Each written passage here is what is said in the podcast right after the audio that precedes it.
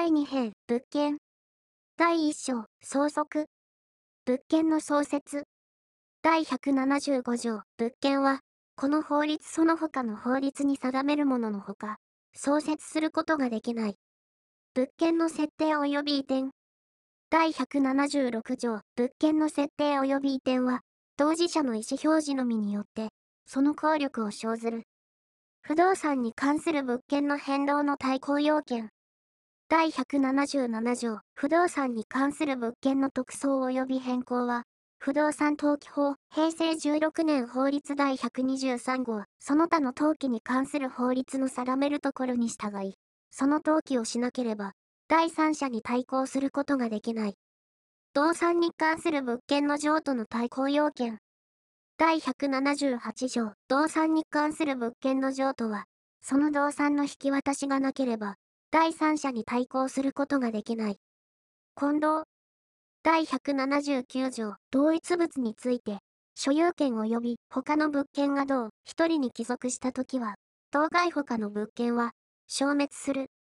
ただし、そのものまたは、当該他の物件が第三者の権利の目的であるときは、この限りでない。2、所有権以外の物件及び、これを目的とする他の権利が同一人に帰属したときは、当該他の権利は消滅する。この場合においては、前項正し書きの規定を準用する。3、前2項の規定は、占有権については、適用しない。第2章、占有権。第1節、占有権の取得。占有権の取得。第180条、占有権は、事故のためにする意思を持って物を所持することによって取得する。代理占有。第181条、占有権は、代理人によって取得することができる。現実の引き渡し及び簡易の引き渡し。第182条、占有権の譲渡は、占有物の引き渡しによってする。2、譲り受け人または、その代理人が、現に占有物を所持する場合には、占有権の譲渡は、当事者の意思表示のみによってすることができる。占有改定。第183条、代理人が、自己の占有物を、以後、本人のために占有する意思を表示したときは、本人は、これによって占有権を取得する。指図による占有移転。第184条、代理人によって占有をする場合において、本人が、その代理人に対して、以後第三者のために、そのものを占有することを命じ、その第三者がこれを承諾したときは、その第三者は、占有権を取得する。占有の性質の変更。第185条、権限の性質上、占有者に所有の意思がないものとされる場合には、その占有者が自己に占有をさせた者に対して所有の意思があることを表示し、または、新たな権限により、さらに、所有の意思を持って占有を始めるのでなければ、占有の性質は変わらない。占有の対応等に関する推定。第186条、占有者は、所有の意思を持って、善意で、平穏に、かつ、公然と占有をするものと推定する。2、前後の両時点において占有をした証拠があるときは、占有は、その間継続したものと推定する。占有の承継。第187条、占有者の承継人は、その選択に従い、自己の占有のみを主張し、または、自己の占有に、前の占有者の占有を合わせて主張することができる。2、前の占有者の占有を合わせて主張する場合には、その歌詞をも承継する。第2節、占有権の効力。占有物について行使する権利の適法の推定。第188条、占有者が占有物について行使する権利は、適法に有するものと推定する。善意の占有者による果実の取得等。第189条、善意の占有者は、占有物から生ずる果実を取得する。2、善意の占有者が、本件の訴えにおいて敗訴したときは、その訴えの提起の時から、悪意の占有者とみなす。悪意の占有者による果実の返還等。第190条、悪意の占有者は、果実を返還し、かつ、すでに消費し、過失によって損傷し、または収傷を怠った果実の代価を償還する義務を負う。2、前項の規定は、暴行もしくは、脅迫または、陰徳によって占有をしているものについて準用する。占有者による損害賠償。第191条、占有物が、占有者の責めに返すべき自由によって滅失し、または損傷したときは、その回復者に対し、悪意の占有者は、その損害の全部の賠償をする義務を負い、善意の占有者は、その滅失または、損傷によって、現に利益を受けている限度において賠償をする義務を負う。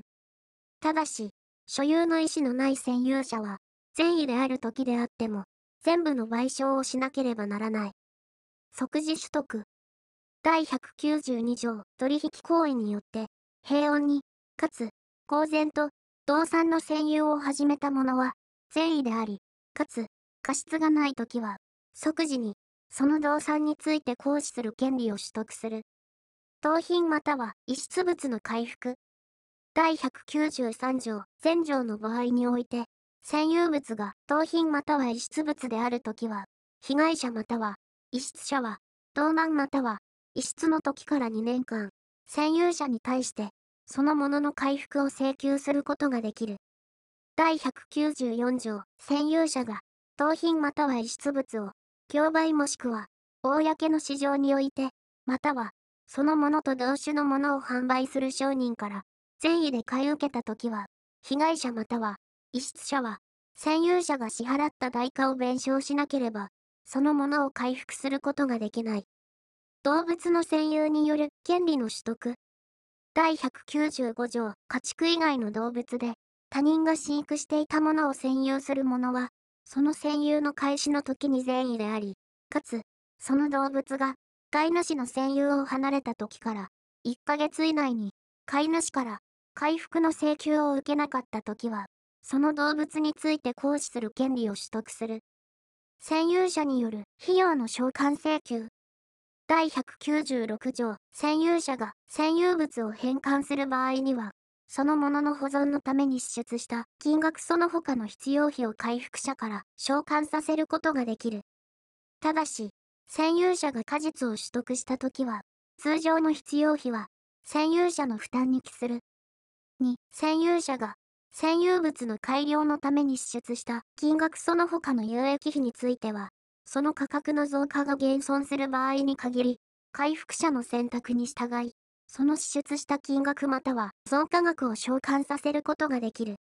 ただし、悪意の占有者に対しては、裁判所は、回復者の請求により、その償還について、相当の期限をもと組みすることができる。占有の訴え、第197条、占有者は、次条から第202条までの規定に従い、占有の訴えを提起することができる。他人のために占有をする者も、同様とする。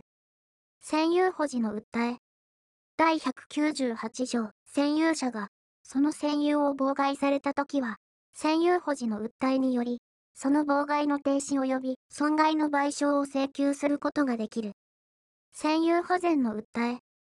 第199条、占有者が、その占有を妨害される恐れがあるときは、占有保全の訴えにより、その妨害の予防または、損害賠償の担保を請求することができる。占有回収の訴え。第200条、占有者が、その占有を奪われたときは、占有回収の訴えにより、そのものの返還及び損害の賠償を請求することができる。2、占有回収の訴えは、占有を侵奪した者の特定承継人に対して提起することができない。ただし、その承継人が、侵奪の事実を知っていたときは、この限りでない。占有の訴えの定期期間。第201条、占有保持の訴えは、妨害の損する間または、その消滅した後、1年以内に提起しなければならない。ただし、工事により、占有物に損害を生じた場合において、その工事に着手した時から1年を経過し、または、その工事が完成した時は、これを提起することができない。2、占有保全の訴えは、妨害の危険の損する間は、提起することができる。この場合において、工事により、占有物に損害を生ずる恐れがあるときは、全項正し書きの規定を準用する。3、占有回収の訴えは、占有を奪われた時から1年以内に提起しなければならない。本件の訴えとの関係。第202条、占有の訴えは、本件の訴えを妨げず、また、本件の訴えは、占有の訴えを妨げない。2、占有の訴えについては、本件に関する理由に基づいて裁判をすることができない。第3節、占有権の消滅。占有権の消滅自由。第203条、占有権は、占有者が、占有の意思を放棄し、または、占有物の所持を失うことによって消滅する。ただし、占有者が、占有回収の訴えを提起したときは、この限りでない。代理占有権の消滅自由。第204条、代理人によって占有をする場合には、占有権は、次に掲げる自由によって消滅する。1、本人が代理人に占有をさせる意思を放棄したこと。2、代理人が本人に対して以後事故または第三者のために占有物を所持する意思を表示したこと。3、代理人が占有物の所持を失ったこと。2、占有権は代理権の消滅のみによっては消滅しない。第4節、準占有。第205条、この章の規定は、事故のためにする意思を持って、財産権の行使をする場合について準用する。以上、第2章物件。キリタンでした。